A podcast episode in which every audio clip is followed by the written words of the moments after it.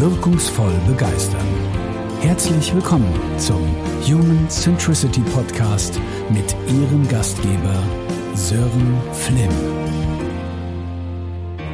Herzlich willkommen zur neuen Episode meines Podcasts Menschen wirkungsvoll begeistern und ich habe heute einen ganz, ganz spannenden Gast mit dabei, nämlich Mario Schmidt. Mario Schmidt ist Moderator und Vortragsredner aus Leidenschaft. Weiterhin gibt er sein Wissen rund um Empathie, Emotionserkennung und Begeisterung als Trainer weiter. Er zählt seit vielen, vielen Jahren zu den gefragtesten Moderatoren bei Business-Events in ganz Europa. Und vor zwei Wochen durfte ich ihn auf dem Ostseekongress in Rostock kennenlernen und auch erleben. Und für mich war in dem Moment sofort klar, mit dem Mann muss ich sprechen. Herzlich willkommen und schönen guten Morgen, lieber Mario. Ja, schönen guten Morgen, lieber Sören. Was für eine tolle Anmoderation. Da bin ich ja wirklich nicht nur gerührt, sondern auch wirklich für mich sehr angesprochen. Dankeschön. Freue mich dabei zu sein. Sehr, sehr gerne. Danke, dass du sofort zugesagt hast. Uns eint das Thema Begeisterung. Von daher äh, war für mich nach dem Ostsee-Kongress klar, dir schreibe ich mal eine Mail, ob du Lust hast, mein Gast zu sein. Und äh, lass uns direkt einsteigen. Ich darf dich fragen, ähm, was macht für dich denn in deiner Rolle auch als Moderator, Vortragsredner, was macht für dich Publikumsbegeisterung aus? Worauf kommt es an? Für mich kommt es am meisten darauf an, das Publikum insofern abzuholen. Das, denke ich, ist das allererste. Du musst dir vorstellen, als Moderator muss man sich natürlich kräftig vorbereiten. Und diese Vorbereitung ist ja nicht nur inhaltlich betreffend. Also inhaltlich heißt Worte daher niederschreiben, ich stelle mich hin, ich sage das mal so runter und da wird das Publikum das schon irgendwie fressen. Das ist nicht so.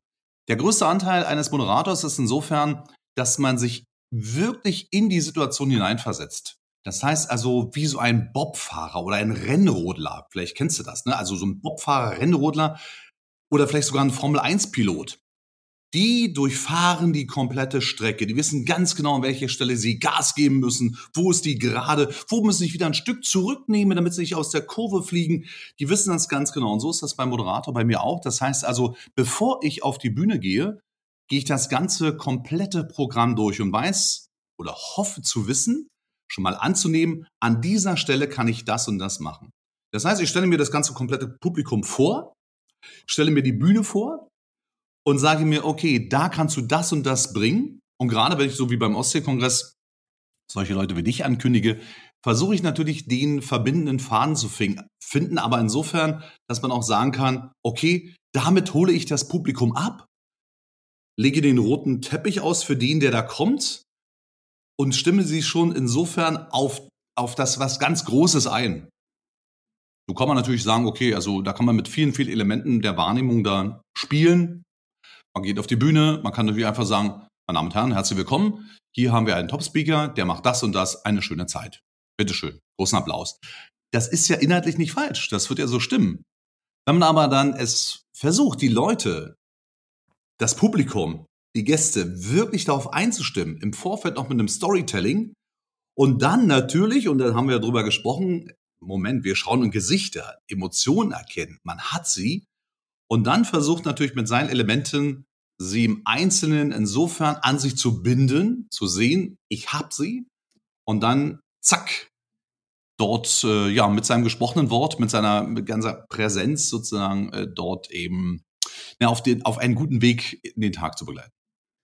Mario, wenn ich dir so zuhöre, ähm, wird für mich eins ganz deutlich, wenn ich mir einen Moderator ja vorstelle, glaubt man, der geht auf die Bühne und bringt sein Programm. Ähm, bei dem, wie du es beschreibst, ist es ja eher genau andersrum. Du fragst dich, wer sitzt im Publikum, welche Menschen darfst du ankündigen und wie kannst du dich als Moderator auf die Menschen dort einstellen?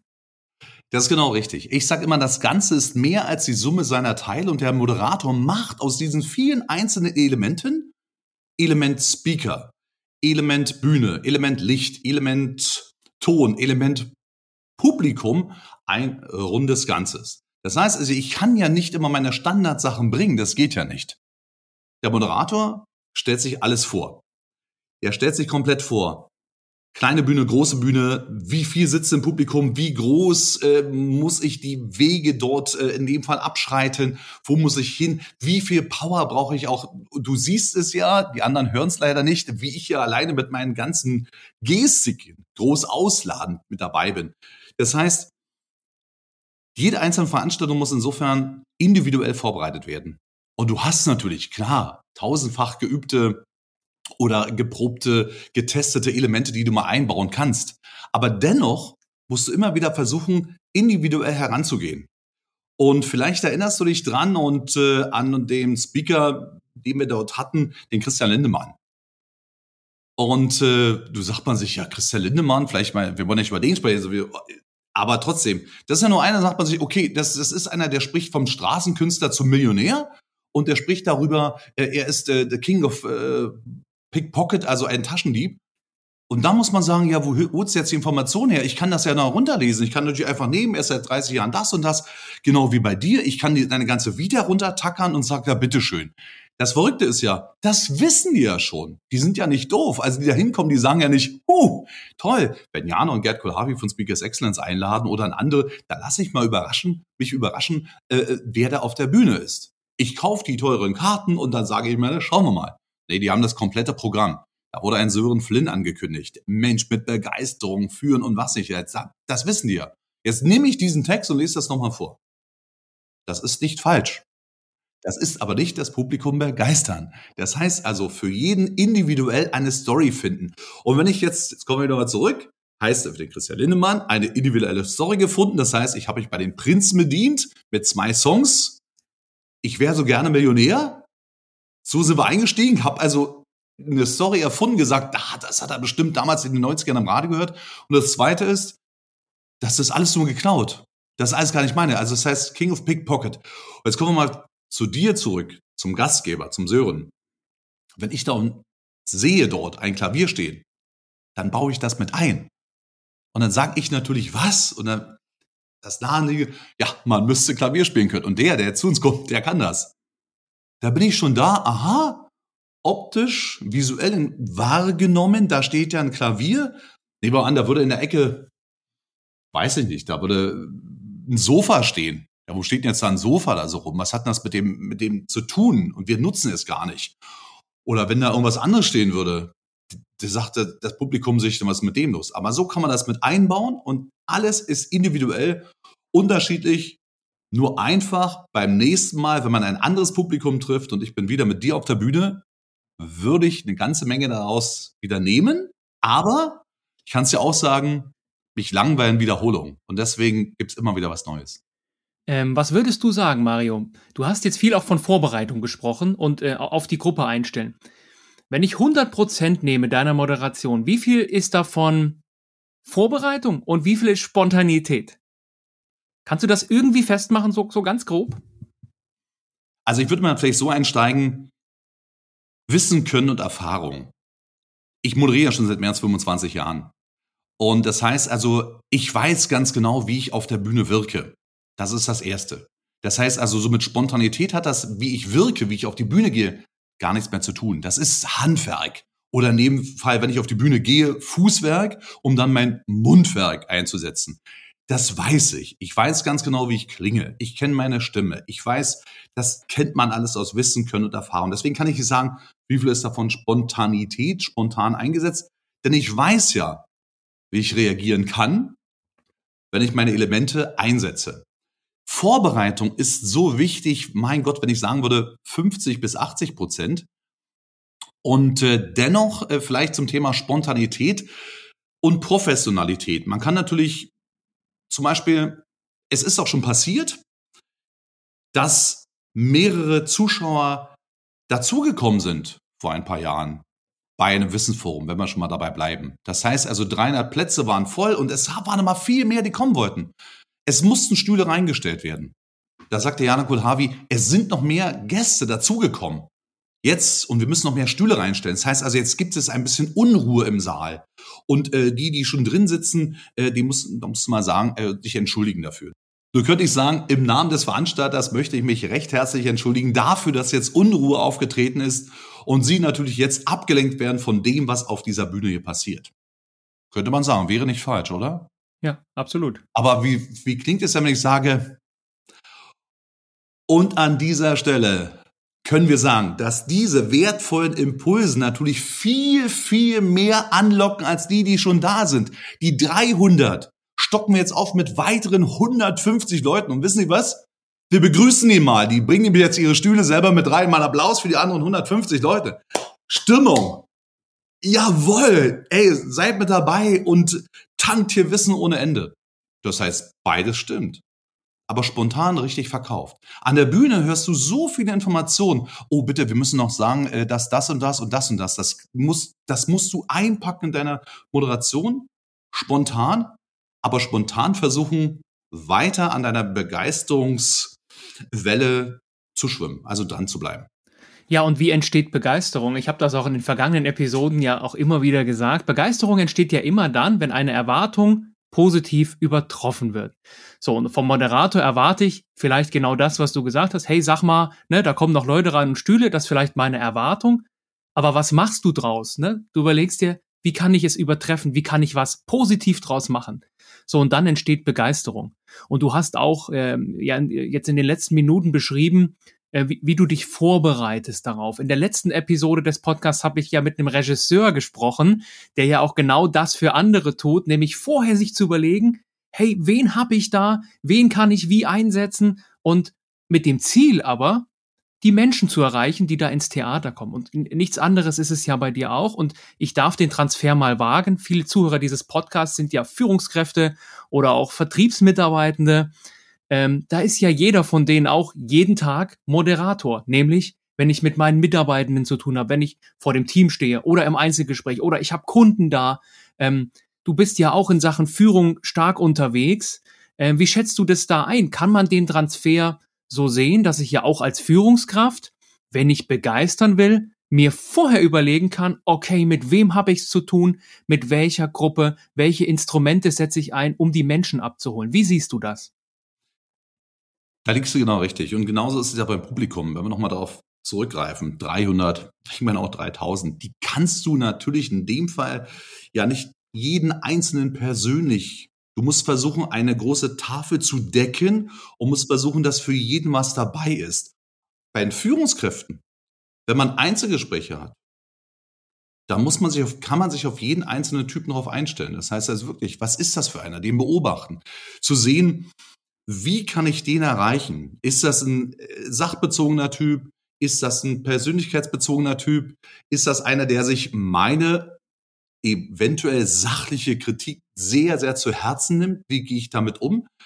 Deswegen nochmal, die Masse versuchen, so viele wie möglich abzuholen, natürlich da auch vorbereiten, aber in den Einzelgesprächen zu sagen, ich weiß ganz genau, dass Frau Müller kommt. Frau Müller, jetzt kommen wir mal den Farben, ist denn blaue, äh, sachbezogene, also Zahlen, Daten, Fakten ist ihr Ding. Der muss sich nicht irgendwie heißen, ja, irgendwie äh, Honig ums, ums Maul schmieren oder sowas. Muss ich nicht machen, sondern die will ganz genau wissen, wo steht's, Zahlen, Daten, Fakten.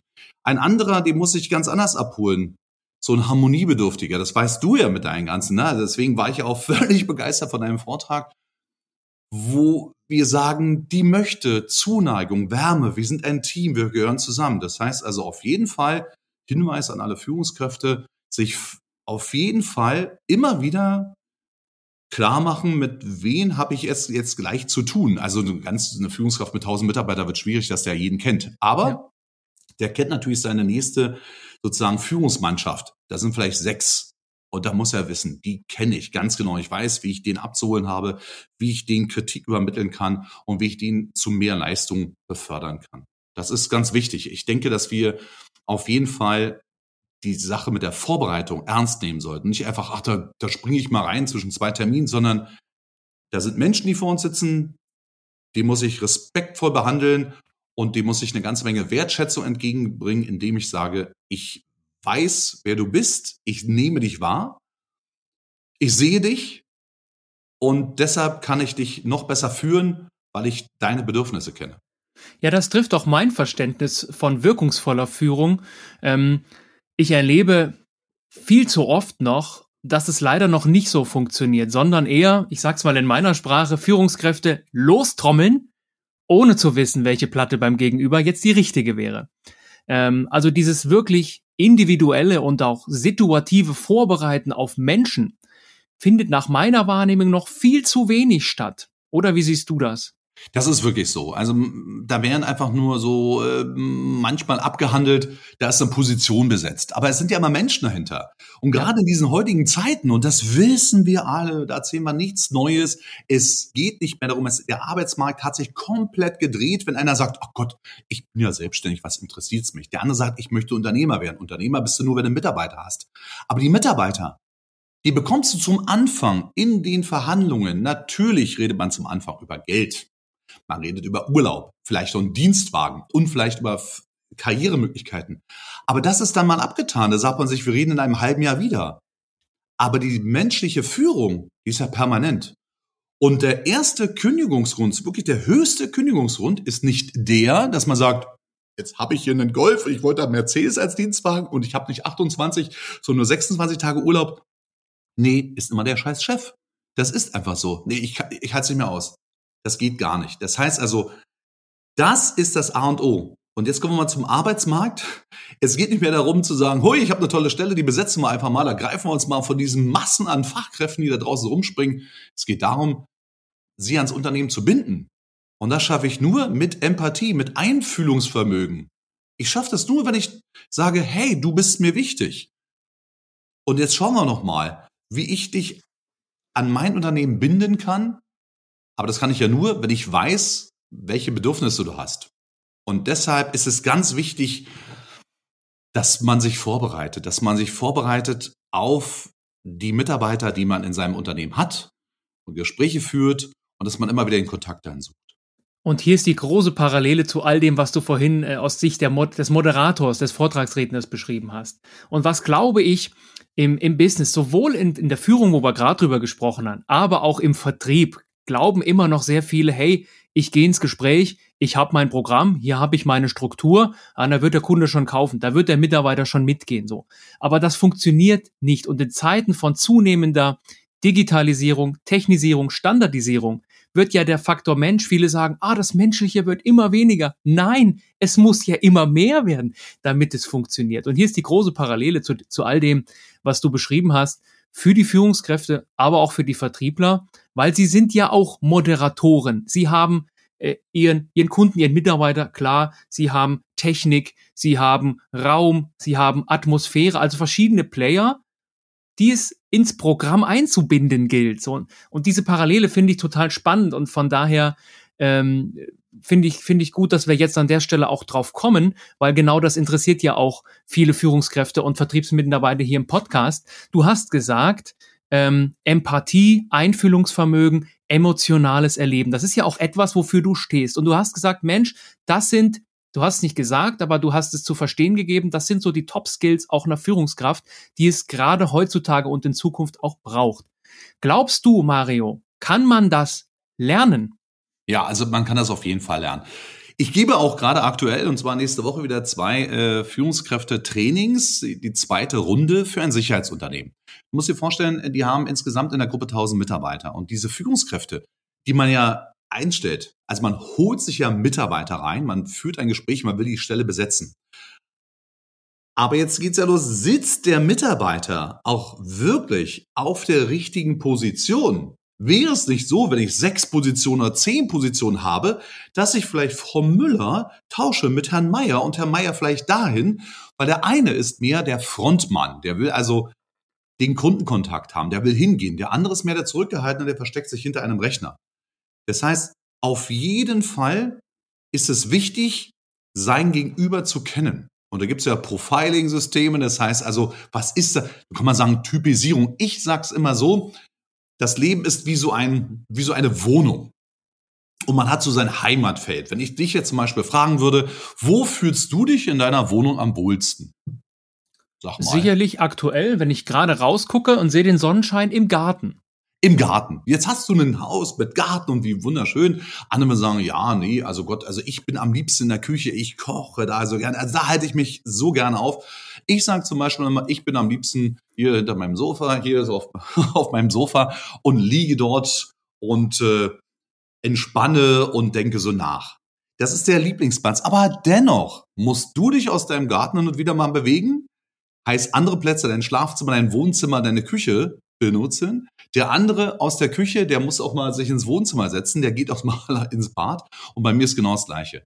Aber wir haben ein Heimatfeld, in dem fühlen wir uns am wohlsten. Das ist sozusagen quasi unsere Typisierung. Da sind wir zu Hause. Das ist unser Heimatfeld, da sind wir zu Hause.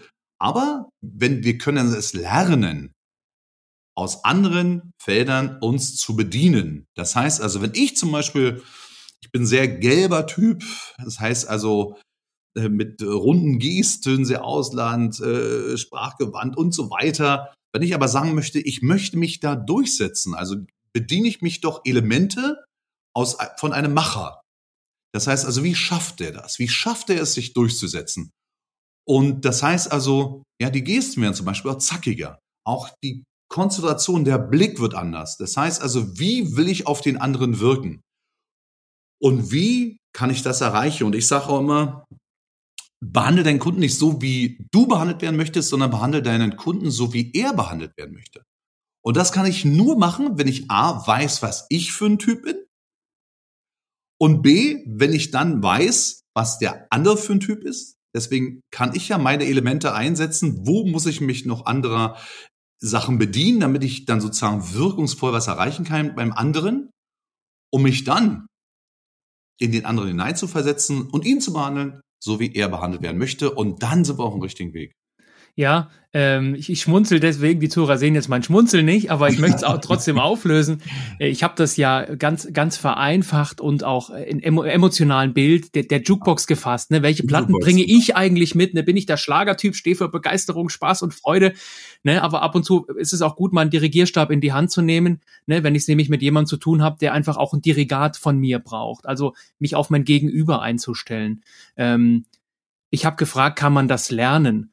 Ähm, was ich immer wieder erlebe, Führungskräfte werden zu Seminaren geschickt und zu Coachings und all den Dingen. Und wenn man mal ernsthaft nach Jahren draufschaut, sind da immer noch viele, die viele Maßnahmen besucht haben, aber wo genau diese Kompetenz, diese Kompetenz der, dieser Empathie doch noch nicht so arg Fortschritt erfahren hat. Was glaubst du, woran liegt das dann in solchen Fällen? Das liegt einfach daran, dass wir immer noch denken, dass der IQ besser ist als ein EQ, also die, ja. der Intelligenzquotient, dem emotional, also dem emotional Quotienten sozusagen, dass das wichtiger ist. Wenn der sich, also ist ein Spezialist, das ist ein Fachmann und so was alles hin und her, man denkt also, der passt da rein. Und ja, woran liegt's? Äh, es steckt immer noch, es, nicht in den Kinderschuhen, aber viele meinen, gerade auch Führungskräfte, dass Empathie schon das Wort, das ist sowas für Weichwürste. Ja, da gibt's ja auch die Begrifflichkeit Soft Skills, ne? Die ja, unterstreicht genau. das ja nochmal. Das sind so, nee, also hör mir auf mit empathisch sein. Nee, hör mir auf mit empathisch sein. Da sage ich mal, Moment mal, also Empathie ist einfach nur ein Einfühlungsvermögen, sich in den anderen hineinzufühlen, hineinzudenken. Und wenn ich zum Beispiel sehe, ich habe es mit Führungskräften zu tun und wenn ich natürlich einen sehe, weil ich ihn sozusagen einschätzen kann und sage, nee, also, ach, der sagt mir dann einfach, nee, hör mir auf mit irgendwelchen Kuscheltieren, meine Tochter wollte jetzt ein Tier haben, ich sage, wenn, dann Schildkröte, ach, und sowas alles war und jetzt festgestellt, die wird ja 70 Jahre alt, wo gibt's denn sowas, aber nichts mit Streichen und sowas. Dann ist er vom Typ her so. Dann ist der so. Dann ist das aber sein Ding. Oder wenn man zum Beispiel sagt, zu mir, ich habe auch mal mit so einem Knall, also du sagst ja, was ist bei dir der Macher in deinem? Ja, der, der Klassiktyp. Der Klassiktyp? Ja. Und ich bin sozusagen der Schlagertyp, der Gelbe. Also, und wir treffen uns. Der Mach, in meiner Welt ist sozusagen der Entertainer und der Macher. Also der gelbe Typ ich und der rote Typ der Macher. Und wir sind beide befreundet. Sehr, sehr gut befreundet. Das Verrückte ist, nur ich kann das einschätzen und sagen, wo sind unsere Unterschiede. Ich bin personenbezogen. Das heißt also, ich nehme es persönlich und ich sage auch ihr, also ich, ich nenne, nenne Namen, weiß ich zum Beispiel, na eben, Jörg oder Peter oder, oder Sören oder, oder ich spreche die persönlich an. Der andere sagt, na, der aus der Abteilung so und so. Ja. Und wir hatten mal ein Gespräch gehabt, das muss ich mal sagen, und dann hatten wir wirklich so ein Streitgespräch am Telefon, da sagte er mir, Mensch, Mario, du nimmst das alles viel zu persönlich. Und da habe ich gesagt, du nimmst das alles viel zu sachlich und objektbezogen. Wollen wir sich in der Mitte treffen? Ja, super. Was? Und das ist es eigentlich. Aber das geht aber nur, wenn du es kennst. Das heißt, der will zum Beispiel keine langen, ausführlichen Mails haben. Hallo, lieber so und so. Mensch, ey, ich hoffe, dir geht's gut, eine schöne Zeit, wunderbar. Und dann kommt irgendwann das Ding. Der will, hi Thorsten, morgen an der alten Eiche. Gruß Mario. Und dann schreibt er genauso zurück. Und da sagst du dich, ey, wieso schreibt er mir nicht so, wieso schreibt er, ist er so kurz angebunden? Weil er vom Typ her so ist. Und ich bin vom Typ her so, genau. Ja, und, und Mario, da steckt ja eins drin, was viele dann an der Stelle einfach falsch machen. Die fangen an zu bewerten, anstatt den Wert zu schätzen. Richtig. So, und das ist es ja, ne? Dafür muss ich es kennen, dafür muss ich wissen, Menschen ticken und wir hören das alle immer wieder, ja, Menschen sind unterschiedlich und so. Aber das wirklich mal ernst zu nehmen, Menschen sind unterschiedlich und ja, das akzeptiere ich und bewerte das nicht, sondern erkenne die Werte und schätze sie. Ja, vielleicht noch, äh, Sören, äh, noch so, so, so eine Sache. Es geht ja beim Verkauf, um Vertrieb oder im Führen darum, ich möchte was vom anderen haben. Also ich habe ein Bedürfnis, ich möchte was vom anderen haben. Das heißt also, ich möchte im Vertrieb sein Geld haben, dass er mein Produkt kauft. Ich möchte als Führungskraft, dass der seine Leistung bringt. Also ich will was.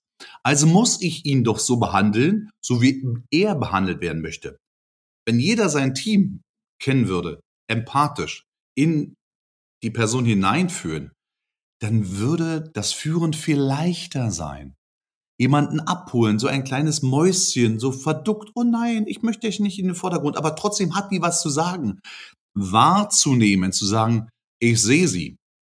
Frau Müller, ich würde mich sehr freuen, ist es okay für Sie, wenn Sie sich vielleicht zu dem Thema so eine Frage stellen zum Beispiel? Ja, ja, ja. Aber wie, nicht zu sagen, Müller, ja, Sie sind dran. Da ist sie ja vollkommen verschreckt.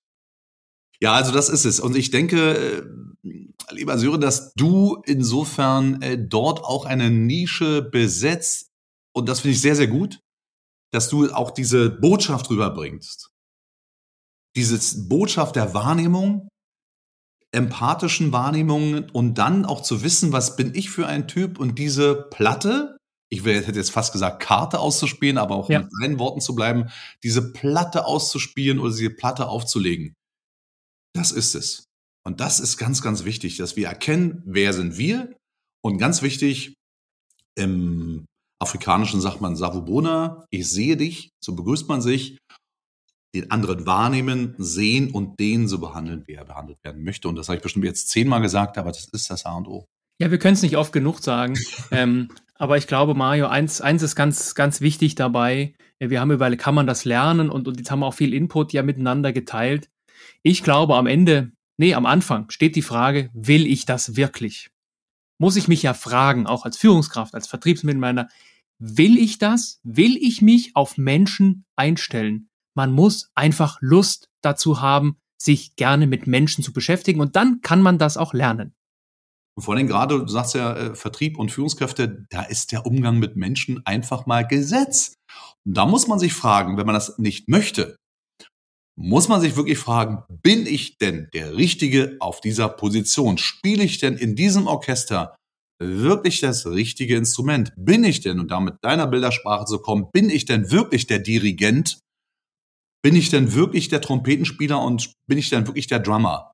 Oder bin ich vielleicht nicht der Dirigent, sondern weil ich lieber im Hintergrund die Triangel spiele, ping, ping, ping, oder bin ich der, der die E-Gitarre spielt, der nach vorne geht, der Rock'n'Roller. Und das kann man eben nur sehen, wenn man sein Team erkennt als Führungskraft und sagt, dich kann ich auf die richtige Position setzen. Und wenn jemand von sich selber erkennt, ich bin da falsch in dem, dann kann das Unternehmen auch nicht wachsen. Das ist auch ganz wichtig. Dann kann das Unternehmen nicht wachsen, wenn jemand sich da durchquält und jahrelang falsch besetzt ist. Und da bist du ja als Künstler, als, als Musiker, als Schauspieler, du bist ja wirklich so ein Multitalent. Da spricht man ja mit den richtigen äh, Worten um die Besetzung. Um das Zusammenstellen des Orchesters, damit das Ganze klingt. Wenn jemand äh, gar kein Klavier spielen kann, dann soll er es lassen. Ja, und, und ne, genau die Leute sollen dann befähigt werden und Trainings und Coachings und so weiter. Aber am Anfang steht, man muss es wollen. Äh, Mario, mit Blick auf die Uhr, es ist total spannend, mit dir zu plaudern, aber ich darf dich eine letzte Frage fragen. Ja. Ähm, wenn du den Zuhörern jetzt mit auch rückblickend auf unser Gespräch, wir haben von Moderation angefangen, aber sehen, der Transfer in Vertrieb und Führung ist so, so stark, die Parallelen so stark. Wenn du drei Tipps geben solltest oder drei kurze Impulse, wie es gelingt, Menschen zu gewinnen und zu begeistern, welche wären das? Der erste Punkt wäre der, den wir jetzt schon so oft genannt haben, aber der erste Punkt wäre der, sei empathisch. Versuche dich in andere Menschen hineinzufühlen, in ihre Bedürfnisse. Sei selbstwertschätzend. Geh mit dir, mit deinem Selbstwertgefühl so um, dass du deine eigene Persönlichkeit kennst. Das ist das Zweite. Das heißt also, welcher Typ bist du überhaupt? Sei dir deiner Wirkung, deiner Worte, deiner Persönlichkeit bewusst. Und das Dritte ist, und da haben wir schon so oft drüber gesprochen, bereite dich vor. Ja. Bereite dich vor auf alles, was da kommt. Bereite dich selbst jetzt in diesen Zeiten, das müssen wir mal ansprechen, selbst jetzt in diesen Krisenzeiten, bereite dich darauf vor, auf Eventualitäten, was da kommen könnte. Und ja, das sind meine drei Punkte, die ich da hätte. Und äh, letztendlich, jetzt machen wir ein 3a. Dann hilft nur noch zum Schluss Spontanität. Lieber Mario, vielen, vielen Dank für das total spannende Gespräch mit dir, dass du dir auch Zeit genommen hast an einem sonnigen Samstagmorgen. Und äh, ich freue mich schon sehr, wenn wir uns bald wieder persönlich begegnen können. Oh ja. Vielen lieben Dank und bis ganz bald. Sören, Dankeschön, äh, dir und deinen Zuhörern. Ja, eine schöne Zeit und danke, dass ich dabei sein